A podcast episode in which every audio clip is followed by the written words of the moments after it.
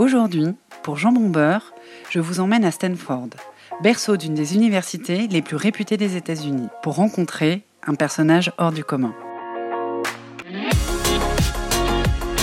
Arrivé en 1978, Jean-Marie Apostolides y a passé plus de 40 ans à enseigner l'art dramatique et la littérature française avant d'y prendre sa retraite. Originaire de Troyes, dans l'Aube, le jeune Jean-Marie se destinait à la prêtrise, avant qu'une rencontre avec le pape Pie XII ne lui fasse changer totalement ses plans. Histoire qu'il raconte dans un récit autobiographique intitulé L'audience. C'est à une autre forme d'apostolat qu'il destinera sa vie, comme si notre nom orientait finalement coûte que coûte notre destin, en enseignant également la psychologie et la sociologie dans plus de trois pays. Prolixe et touche à tout, Jean-Marie Apostolides est également essayiste, auteur dramatique et metteur en scène, s'intéressant tout particulièrement aux changements sociaux et aux mouvements d'avant-garde ainsi qu'aux personnages hors normes. Il a entre autres écrit plusieurs ouvrages sur Guy Debord, l'auteur de La Société du spectacle, qui dénonce la démocratie et ses fondements, et a vécu une aventure très particulière avec le terroriste américain Theodore Kaczynski, consacré par le magazine People en 1996 Homme le plus fascinant de l'année, et dont la vie a fait récemment l'objet d'une série plébiscitée sur Netflix. Je ne vous en dis pas plus, venez avec moi à la rencontre de Jean-Marie Apostolides.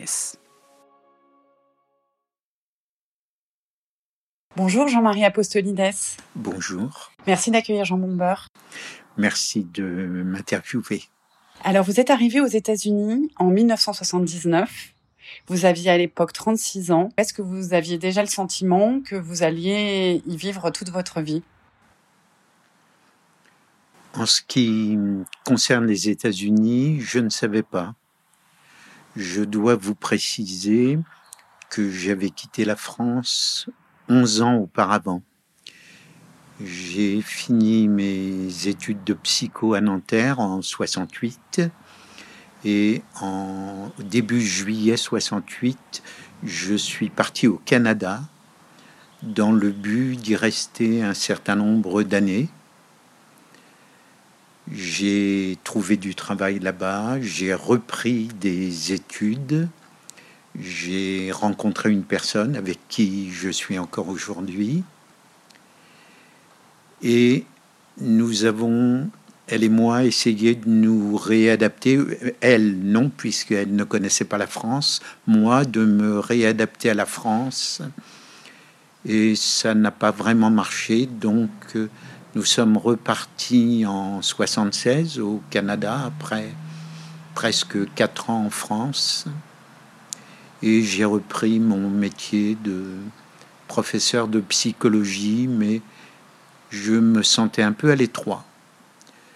Une ouverture s'est présentée en 79 aux États-Unis en littérature.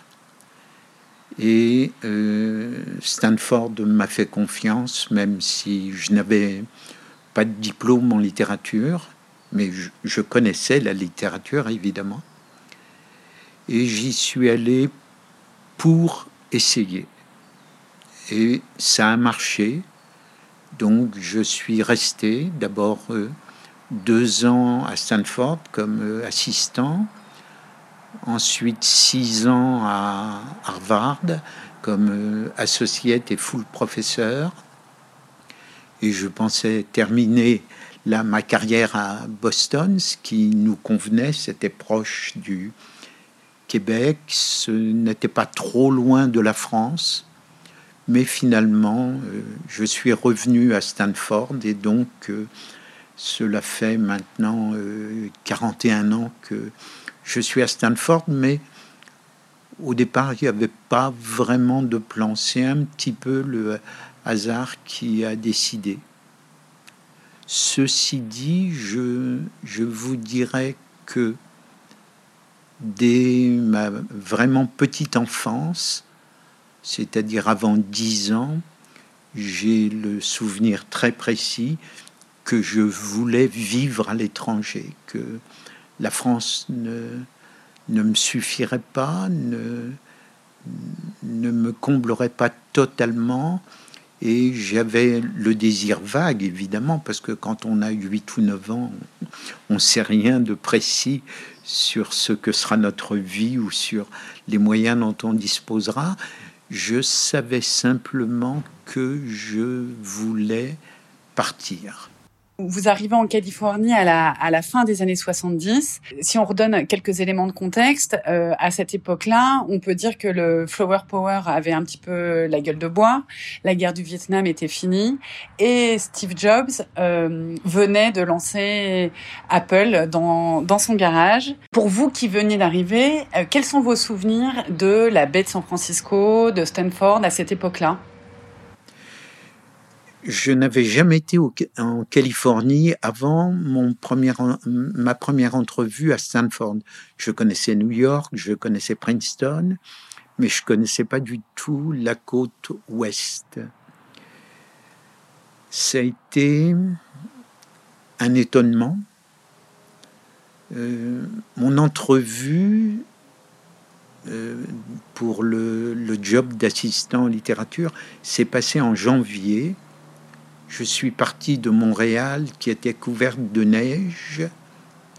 Je suis arrivé ici, j'ai passé trois jours, on m'a interviewé pendant deux jours et demi de suite pour être sûr que j'étais un candidat sérieux et, valable. Et le soleil a déjà été une dimension magnifique. Je ne connaissais pas du tout le nom de Steve Jobs, Aujourd'hui, à l'âge que j'ai, je suis un ami de Chrisanne Brennan, qui a été sa première épouse. Je connais plusieurs personnes liées à Silicon Valley, mais à l'époque, le terme même de Silicon Valley commençait seulement à s'inventer, à émerger, et toute cette technologie qui a littéralement bouleversé nos vies euh, ne faisait que débuter. Ça a été une surprise, mais dans la perspective d'aujourd'hui, la surprise est encore plus grande parce que dans ces 40 dernières années, on, aura peut-être l'occasion d'y revenir, il y a eu un mouvement complet de civilisation nouvelle qui s'est déjà installée, qui est forte, qui est internationale, mais qui vient d'ici, qui vient de notre région ici. Et ça, c'était inattendu, ou du moins pour moi, c'était inattendu. Vous arrivez pour, euh, pour enseigner l'art dramatique et la littérature française. Oui. Au début des années 80, quel regard portaient vos étudiants sur la littérature française? Eh bien, euh, la, la langue française, déjà à l'époque, ou encore à l'époque, devrais-je dire, était une langue très enseignée. Je me souviens les deux premières années, j'ai enseigné des cours entièrement en français devant 30 ou 40 étudiants. Je suis aujourd'hui retraité depuis 3 ou 4 ans, mais mes derniers cours j'avais 10 ou 15 étudiants au maximum et seulement au niveau maîtrise et doctorat, je pouvais enseigner en français. Les cours sous-gradués que j'ai donnés étaient surtout en anglais. Et si vous vouliez euh, attirer des étudiants, ce qui était mon désir, j'ai fait beaucoup de cours sur le cinéma français, par exemple. J'enseignais entièrement en anglais. Donc le statut des langues étrangères, je ne dis pas est entré en déclin, je n'aime pas beaucoup ces mots-là, mais a changé parce que ça a changé avec l'ensemble. C'est l'ensemble de la civilisation qui a changé. Donc il a fallu s'ajuster, il a fallu se réadapter, il a fallu regarder cette nouvelle génération euh, qui est venue après nous et à laquelle sans doute déjà par certains côtés vous vous appartenez et donc il a fallu euh, constamment s'adapter à quelque chose de nouveau et je dirais que c'est un des un des bons aspects de la vie que j'ai menée ici d'être obligé de m'adapter chaque fois à des circonstances nouvelles.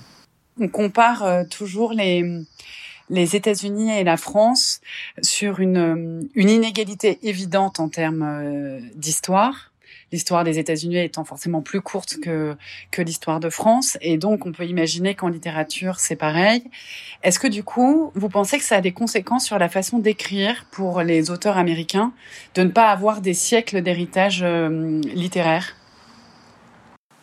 C'est une question difficile que des spécialistes de la littérature anglaise et américaine euh, pourraient certainement traiter d'une façon plus précise ou, plus objective que moi. Je dirais pour ma part que la vie américaine, la littérature américaine, l'histoire américaine me semble largement aussi complexe que l'histoire française. D'abord parce que le pays est immense. Deuxièmement parce que il y a toute une longue tradition qu'on connaît et qu'on ne connaît pas, qui remonte euh, à la fin du XVIe, où les premiers colons français vont conquérir le territoire, conquérir avec guillemets, hein, s'avancer dans le territoire jusqu'au Mississippi, jusqu'à Saint-Louis. Et puis après, quand les États-Unis deviennent indépendants, eh ben, il y a en 1804 euh, la, vente de ce qu'on appelle la Nouvelle-Orléans par Napoléon, mais qui est un territoire immense en réalité, qui ne correspond pas du tout à la Nouvelle-Orléans d'aujourd'hui, donc qui rend complexe toute cette période qu'on connaît mal. Et donc on est devant un pays qui est géographiquement immense, culturellement extrêmement différent. Plus vous connaissez les États-Unis, moins vous pouvez faire de general statement sur ce pays, parce que vous savez qu'ils sont faux. Il y a une telle diversité de comportements, de valeurs, de croyances, dans un pays qui n'a pas connu la centralisation que la France a connue, que vous vous trouvez finalement devant des problèmes euh, culturels, intellectuels, aussi complexes que quand vous fonctionnez avec l'histoire de France. Alors évidemment, ils n'ont pas leurs ancêtres les Gaulois comme ont les Français, mais euh, le tissu historique pour euh, ceux qui veulent le connaître, est largement aussi riche, aussi diverse et aussi varié que pour les gens qui habitent l'Hexagone, je crois. Vous avez enseigné euh, la psychologie au Canada et la sociologie à Tours. Est-ce que vous trouvez qu'on enseigne différemment aux États-Unis? Oui et non. Je crois que la personnalité de l'enseignant fait partie de la façon dont il ou elle enseigne et quel que soit le pays où j'ai enseigné, euh, vous l'avez gentiment rappelé, j'ai enseigné au moins dans trois pays différents et au moins trois domaines intellectuels différents. Je pense que, modestement, je, me retrouve euh, identique ou presque identique dans les trois pays. C'est et je ne vois même pas tellement de frontières, du moins étanches, dans les trois domaines que vous avez rappelés. Ce que j'ai aimé dans mon enseignement de la littérature aux États-Unis, c'est que mon département, mes collègues m'ont permis d'utiliser autant les connaissances que j'avais en psychologie, en psychiatrie ou en sociologie pour enrichir mon, mon approche de la littérature. Donc en fait, j'ai pas l'impression d'être un homme euh, divisé et d'être morcelé en plusieurs personnalités en fonction du pays ou en fonction de la matière enseignée. Évidemment, il y a, des adaptations à faire. Quand à Tours, je devais faire euh, un cours sur euh, les penseurs utopiques anglais du 19e siècle ou sur Marx, c'est évident que je n'allais pas leur parler de Molière ou de Samuel Beckett. Mais néanmoins, la, la couche sous-jacente aux valeurs que j'ai essayé de transmettre à mes étudiants à travers différents champs, de connaissances, grosso modo, elle a été la même. Donc, de ce côté-là, il n'y a pas trop, trop de différence. Ou du moins, il n'y a pas eu trop de différence pour moi les universités américaines, au-delà du fait qu'elles sont euh, internationalement euh, reconnues, euh, quand on, on, en parle, on pense aussi à leur coût. Alors que par exemple en France, l'université française, c'est justement ouvert à tous les étudiants et avec un coût, avec un coût très modéré. Est-ce que vous avez l'impression qu'il y a des, y a, y a des différences? Bien sûr, il y en a déjà au niveau du professeur lui-même. Et dans, dans cet aspect, je dois dire que je suis plus adapté au système américain. Ici, on peut négocier son salaire, tandis que en France et même au, Québec, vous ne pouvez pas. Vous êtes à un certain niveau en fonction des années d'enseignement, en fonction de vos diplômes. Vous n'avez pas de liberté de négocier votre salaire. Ici, vous pouvez, pas tout le monde, mais quand vous êtes dans des circonstances euh, privilégiées, quand vous avez des offres ailleurs, vous pouvez très bien dire à votre doyen, euh, écoute, euh, je serais tellement content de rester à Stanford alors que Harvard me fait une offre, mais malheureusement, l'offre d'Harvard est bien meilleure. Alors le doyen, normalement, quand il remplit bien son rôle, il dit, mais qu'est-ce qui te ferait plaisir pour que tu restes?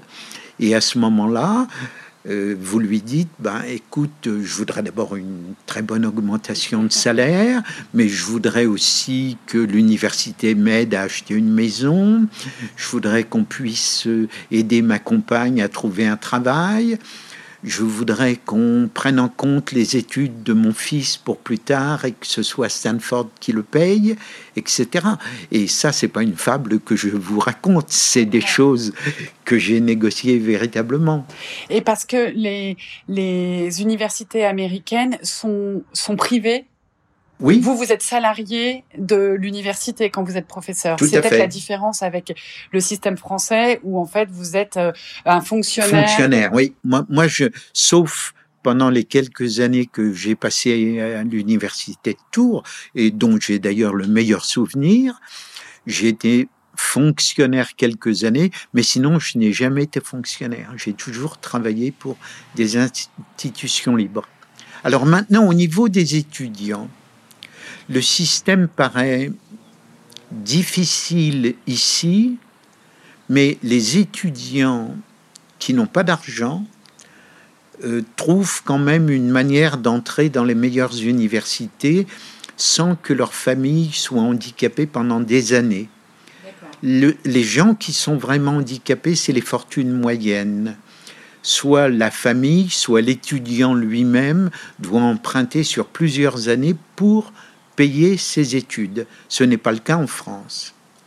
S'il y a un changement, je dirais que ça tient au fait qu'un étudiant ou une étudiante qui a payé très cher pour suivre ses études à Stanford ou n'importe où ailleurs, a l'impression que ça valait le coup.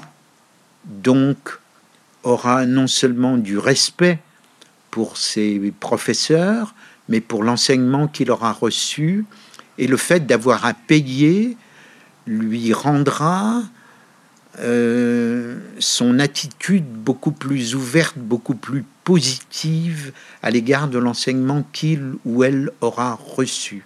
En France, et même au Québec, les étudiants ont tendance à penser que bah, ça vaut pas forcément la peine de venir écouter et ne font pas parfois, parce que il y a très bons étudiants partout, mais parfois ne font pas assez attention à la qualité de ce qui leur est transmis parce que ils n'ont pas payé pour ça. Stanford, justement, est le berceau de Google, de Netflix, d'Instagram, de Snapchat, de Tesla euh, et bien d'autres.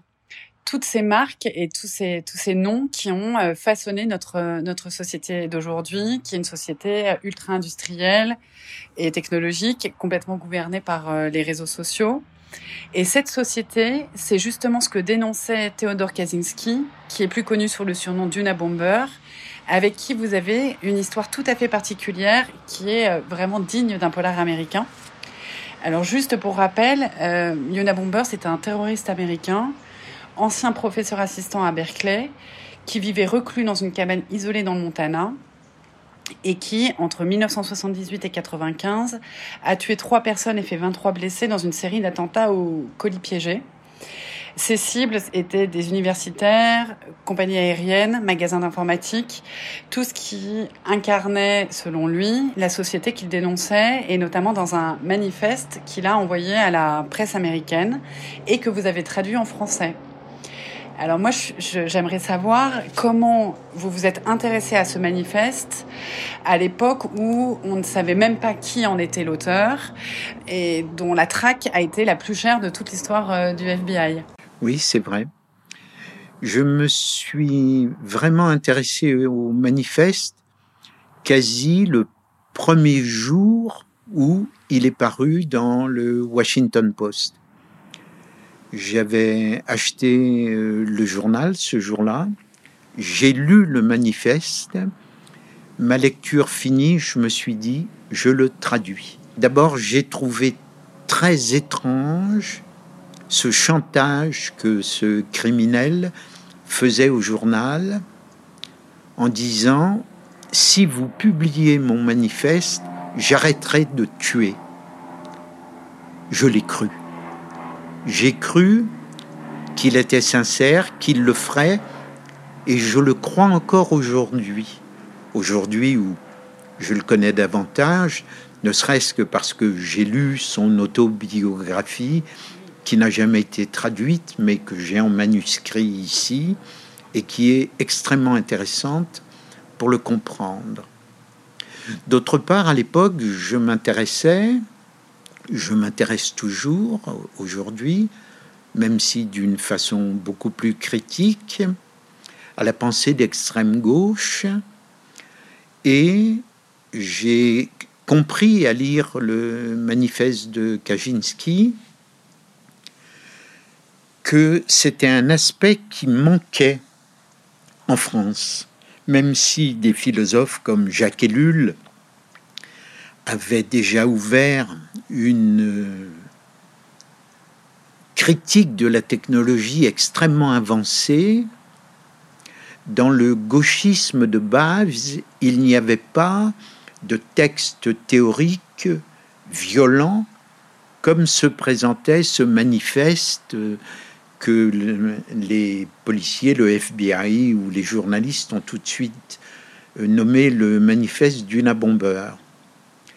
Pour être même plus précis, je dirais que je l'ai vu tout de suite comme un complément du texte de Guy Debord, La société du spectacle. Ça se présentait comme un court texte fait autour de courts paragraphes qui assénaient des vérités sur un ton sans réplique. Dès ma première lecture du texte de Kaczynski, je n'ai pas non plus adhéré à ses idées. Le fait que je l'ai traduit ne signifie aucunement mon adhésion à ses idées et je dois même presque dire au contraire, mais je les ai trouvées suffisamment fortes articulée et intelligente pour me dire elle mérite d'être traduite, elle mérite d'être connue. Et alors c'est très intéressant que vous disiez ça parce que j'ai lu dans une interview que vous avez donnée à ce sujet que, que finalement le fait que vous soyez intéressé euh, à ce manifeste a pu euh, vous portez préjudice d'une certaine manière, qu'il y a des gens qui vous ont reproché de traduire le manifeste et finalement de donner la parole à euh, quelqu'un qui avait tué des gens. Et ça m'a fait penser du coup au débat qui agite régulièrement les milieux intellectuels. Euh, notamment dans la littérature, mais aussi dans d'autres domaines. Est-ce que euh, est-ce qu'on peut apprécier Louis-Ferdinand Céline qui a été antisémite? Est-ce qu'il faut retirer Monterland ou Gide des manuels euh, scolaires puisqu'ils sont pédophiles? Euh, Est-ce qu'il faut passer au tamis? Euh, tous les, euh, toute la littérature passée au tamis de notre société actuelle, de notre morale et de nos libertés actuelles Ma réponse est un non franc et massif. Il faut non pas s'aveugler, vous avez cité Céline, vous auriez pu citer du côté de la gauche Aragon, qui a été un stalinien euh, épouvantable, euh, qui a fermé les yeux sur des crimes monumentaux, euh, ce qui n'a pas empêché d'être un des grands auteurs du XXe siècle. Alors, je ne dis pas qu'il faut ignorer cette dimension, il faut l'intégrer, mais on ne peut pas réduire une œuvre totalement à la vie de l'auteur. J'ai donc été critiqué pour Kaczynski du côté de la droite parce un très bon ami à moi m'a dit mais tu n'avais tu n'as eu dans ton livre aucune pitié pour les victimes. Mais j'ai dit j'ai de la pitié mais c'était pas mon sujet. Et à gauche évidemment par l'extrême gauche euh, par les gens de l'encyclopédie des nuisances qui m'ont accusé de de, faire du show-off, alors que eux, qui étaient proches de Kaczynski, en connaissaient évidemment mieux l'essence. Lorsque Kaczynski a été arrêté, un jour, ses avocats sont venus vous voir très discrètement. Est-ce que vous pouvez nous raconter ça? Bien sûr, aujourd'hui, il n'y a plus de secret. Euh, mais à l'époque, j'ai promis le secret, même dans ma propre famille. Donc, je ne l'ai pas dit euh, ni à mon épouse, ni à, ni à mon fils. Ils sont venus ici, dans cette salle, en me disant, écoutez, euh, il est en train de devenir fou, il pète les plombs, et il a personne qui s'intéresse à lui. Euh, en dehors de ses relations avec les avocats, et c'était l'époque où il s'entendait très mal avec ses avocats. Si vous le permettez, je vous dirai pourquoi dans une minute.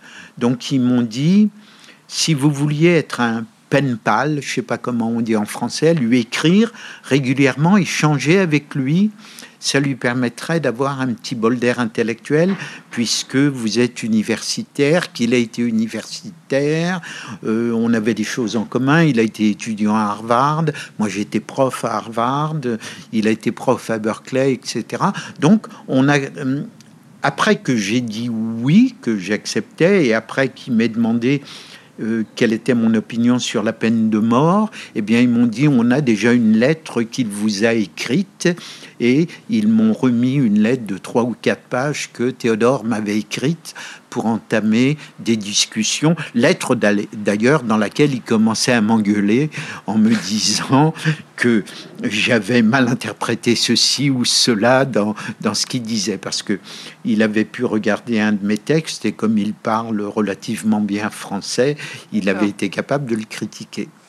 Alors, euh, euh, Kaczynski ne s'entendait pas avec ses avocats pour une simple raison c'est que son bureau d'avocat n'avait qu'un seul but. Toute la réputation de ce bureau d'avocat reposait sur le fait que aucun de leurs clients n'avait été condamné à mort et exécuté.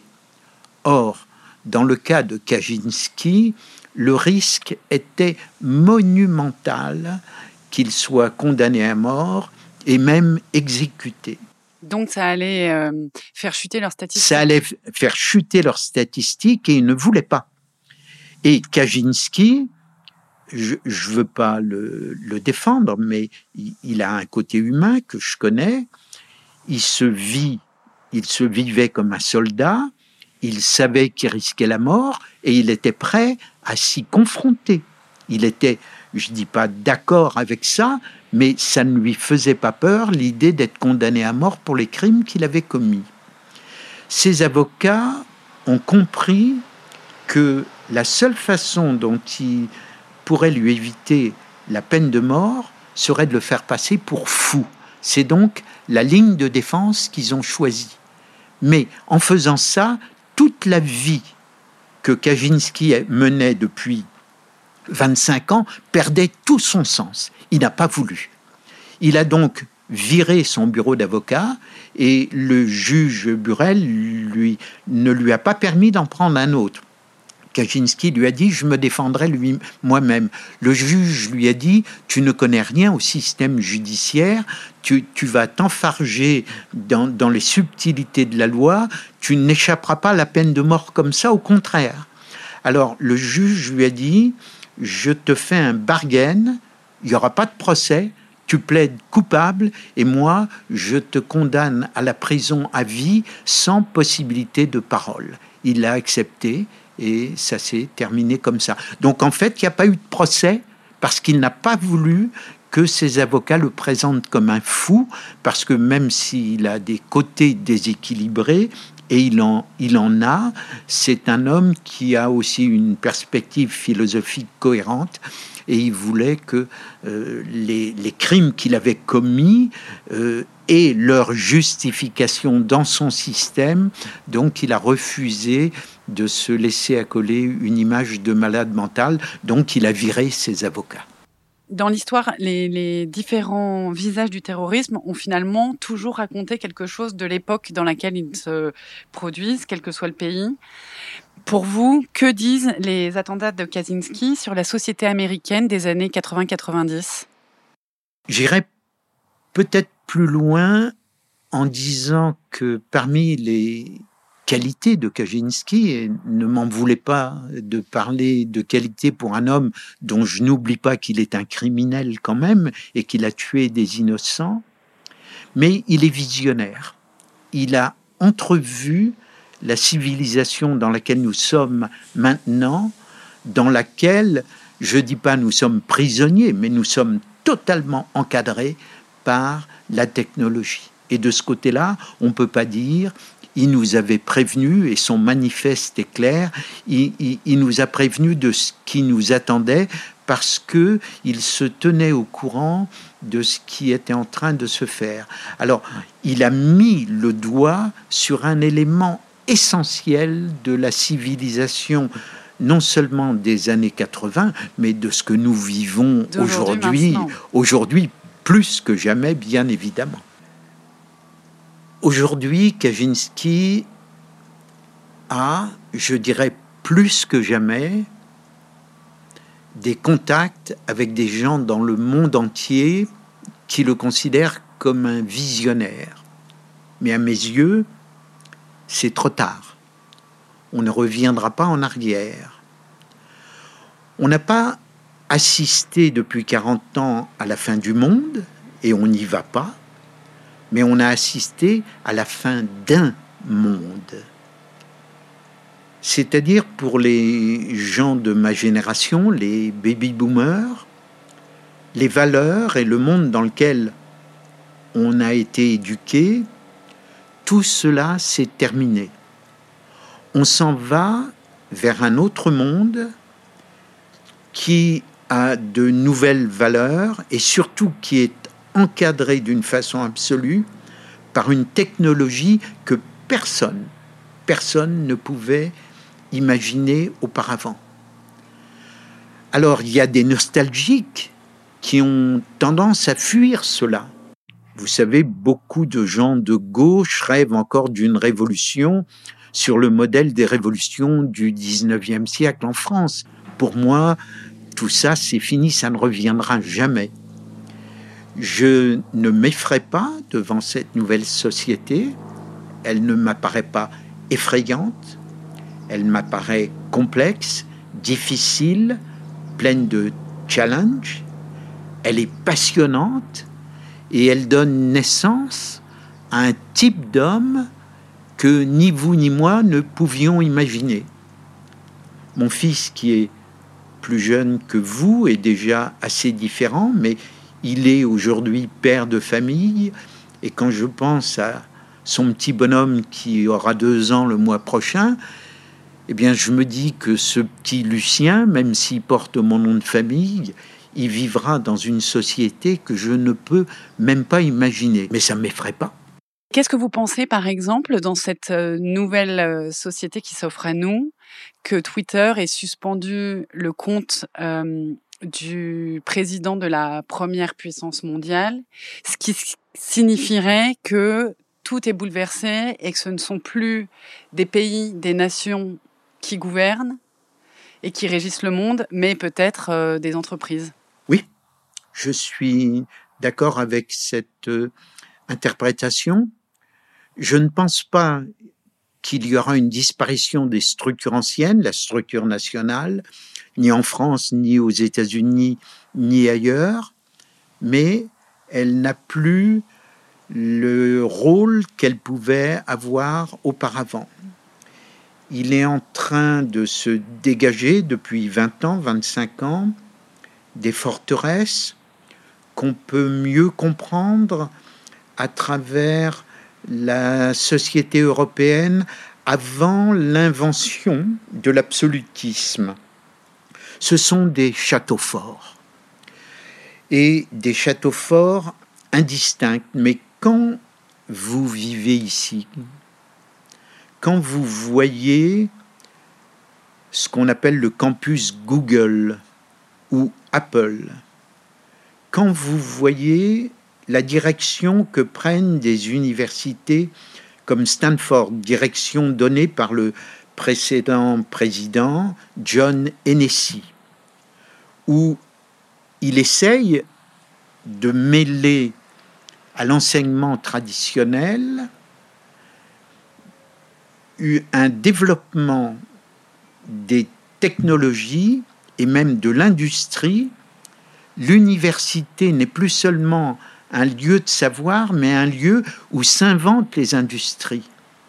Quand un étudiant, même sous-gradué, veut fonder une petite industrie ici, Stanford lui procure des fonds, parfois des millions, pour fonder sa compagnie, met à sa disposition des avocats pour qu'ils fassent les, les fondements légaux de sa compagnie et l'aide à créer sa compagnie tout en continuant à faire ses études, c'est-à-dire sa licence.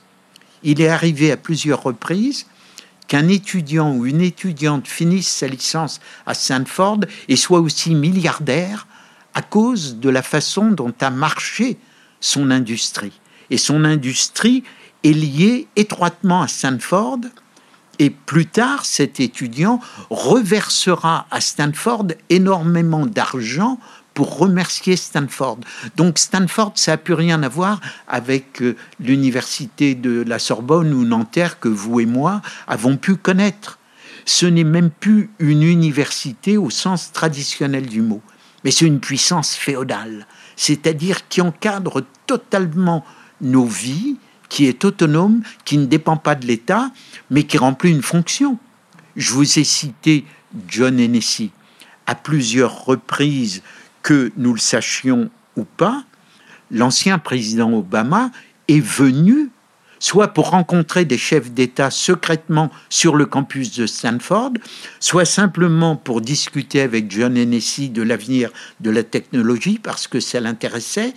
Donc Stanford joue aussi un rôle politique alors que ça aurait été impossible dans la France traditionnelle que nous avons connue.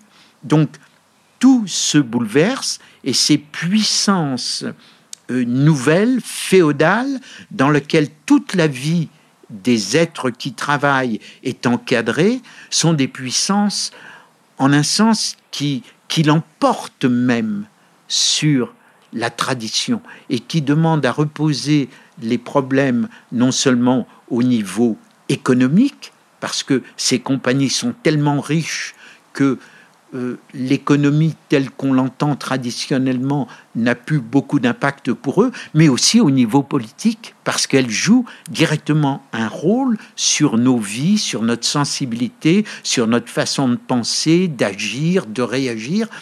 Donc je crois pas, moi je le verrai pas, vous, le verrez plus que moi, mais je ne crois pas qu'on doive minimiser l'importance de la euh, transformation radicale culturelle que nous vivons actuellement. Nous venons simplement d'entrer avec violence dans une civilisation totalement nouvelle. Et pour répondre à votre première question, qu'est-ce que la vie ici me permet de penser? Ben, Elle me permet de comprendre beaucoup mieux que si j'étais à Paris cette transformation qui est en train de se faire et qui va toucher le monde entier, et peut-être aussi, même si je ne prétends pas en connaître tous les aspects, loin de là, ni de la comprendre totalement, mais du moins de ne pas trop m'en effrayer en me disant de toute façon c'est déjà là. Donc le, notre rôle à nous, intellectuels, on en a encore un à jouer, je pense, c'est d'essayer de la penser, de l'expliquer, mais cette société, elle est déjà là, donc on ne va pas pleurer le 19e siècle, la page est tournée. Quel rapport vous entretenez aujourd'hui avec la France? Un rapport euh, lointain et affectueux.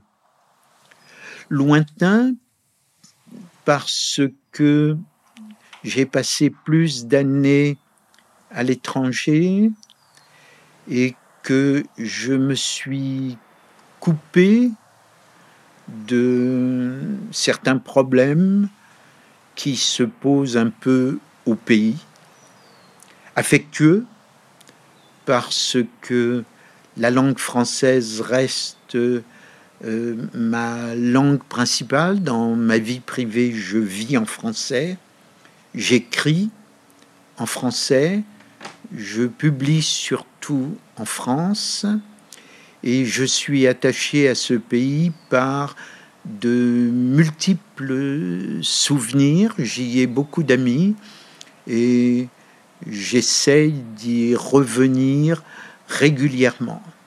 Mais le sentiment de distance qui existait déjà en 68. C'est la raison pour laquelle je suis parti immédiatement alors que les portes s'ouvraient et que mes camarades de Nanterre ont tout de suite été promus profs de fac même avant de finir leur doctorat, ce qui sans doute me serait arrivé moi aussi si j'étais resté.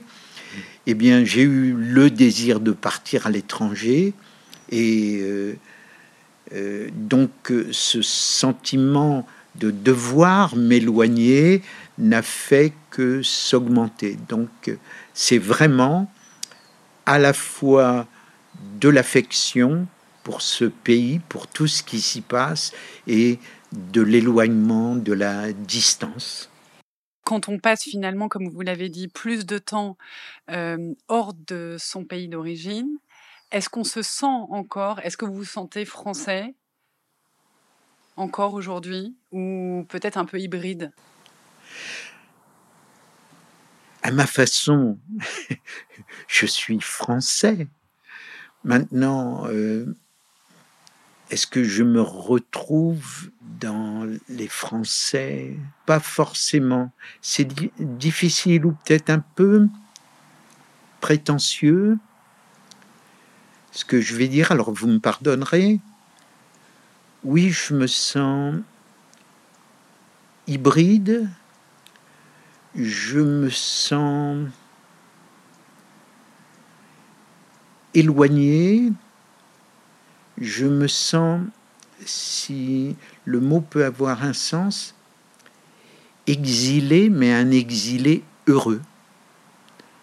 J'ai traduit dans un, de mes livres autobiographiques l'histoire de mon grand-père qui avait quitté de force son pays, l'Asie mineure, sa ville, Smyrne, pour vivre en France une, une vie d'exilé.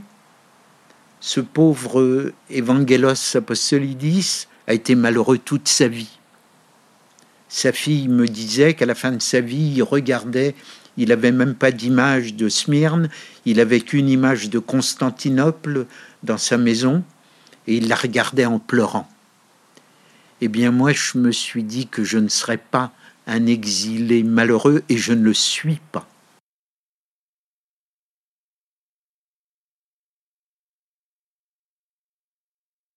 Ce, podcast s'appelle Jean Bombeur parce que euh, le Jean Bombeur, c'est ma Madeleine de Proust qui me fait penser à la France. Vous, quel serait votre euh, Jean Bombeur Ça peut être un parfum, une musique, une odeur, un plat, un livre peut-être pour vous, euh, qui provoque chez vous des bouffées de nostalgie de France? Eh bien, je, vais vous faire une, vraiment une réponse personnelle j'ai passé ma petite enfance, euh, jusqu'à 20 ans, quoi, à Troyes, dans la ville de Troyes, qui est une ville où on fait de l'excellente charcuterie, mais surtout des andouillettes. J'adore les andouillettes. J'en ai mangé toute ma vie. Les meilleures sont celles de Troyes. Et quand je reviens à Paris, même si elles ne sont pas aussi bonnes, le premier plat que je prends dans un restaurant, c'est une andouillette frite, parce qu'il n'y en a pas ici, et il y en a très très peu au Québec. Ma Madeleine de Proust, c'est l'andouillette. Quel serait pour vous le livre français qui évoque le mieux les États-Unis? Intellectuellement, notre dette, encore aujourd'hui, est liée à Tocqueville, de la démocratie en Amérique. Même s'il y a eu d'excellents livres sur les États-Unis, je pense à celui de Philippe Roger par exemple, intellectuellement, on est tous plus ou moins les enfants de Tocqueville. Au niveau sensible, il me semble qu'une des personnes qui a le mieux senti les États-Unis, même s'il s'y est pas du tout intégré, c'est l'écrivain belge Georges Simenon il a vécu dix ans aux États-Unis. Il a fait des tas de livres qui se passent en Amérique. Et par exemple, il a senti à la fois la force et la solitude qui sort de New York dans un petit livre que je considère comme un chef-d'œuvre qui s'appelle Trois chambres à Manhattan. Alors, je vous citerai ce livre au niveau sensible. Mais intellectuellement, je, je tiens mon bout. On est quand même les enfants de Tocqueville. Merci beaucoup Jean-Marie Apostolides pour euh, cet entretien. J'ai une dernière question euh, pour finir. Dans cette société ultra connectée où notre bien-être dépend bien souvent d'une bonne connexion Wi-Fi, est-ce que euh, vous pensez que le livre et plus généralement la littérature ont un avenir? Ah oui, tout à fait. marginal, sans doute, pas aussi grand qu'avant, mais indispensable ça ne se recoupe pas. L'homme est un animal complexe, il pourra fonctionner avec toutes les interconnexions Wi-Fi que vous connaissez, mais le livre sera là.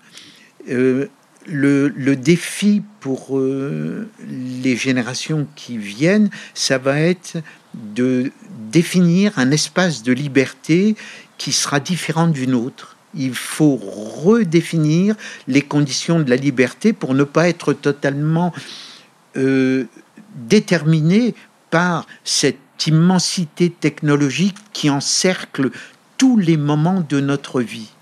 Eh bien, j'ai l'intuition que le livre pourrait être un instrument qui permettra aux gens de demain de découvrir, d'approfondir, de creuser cet espace de liberté qu'ils ont. Donc je crois que le livre a un grand, grand avenir. Il est loin d'avoir euh, terminé le rôle qu'il a accompli depuis 500 ans dans notre histoire.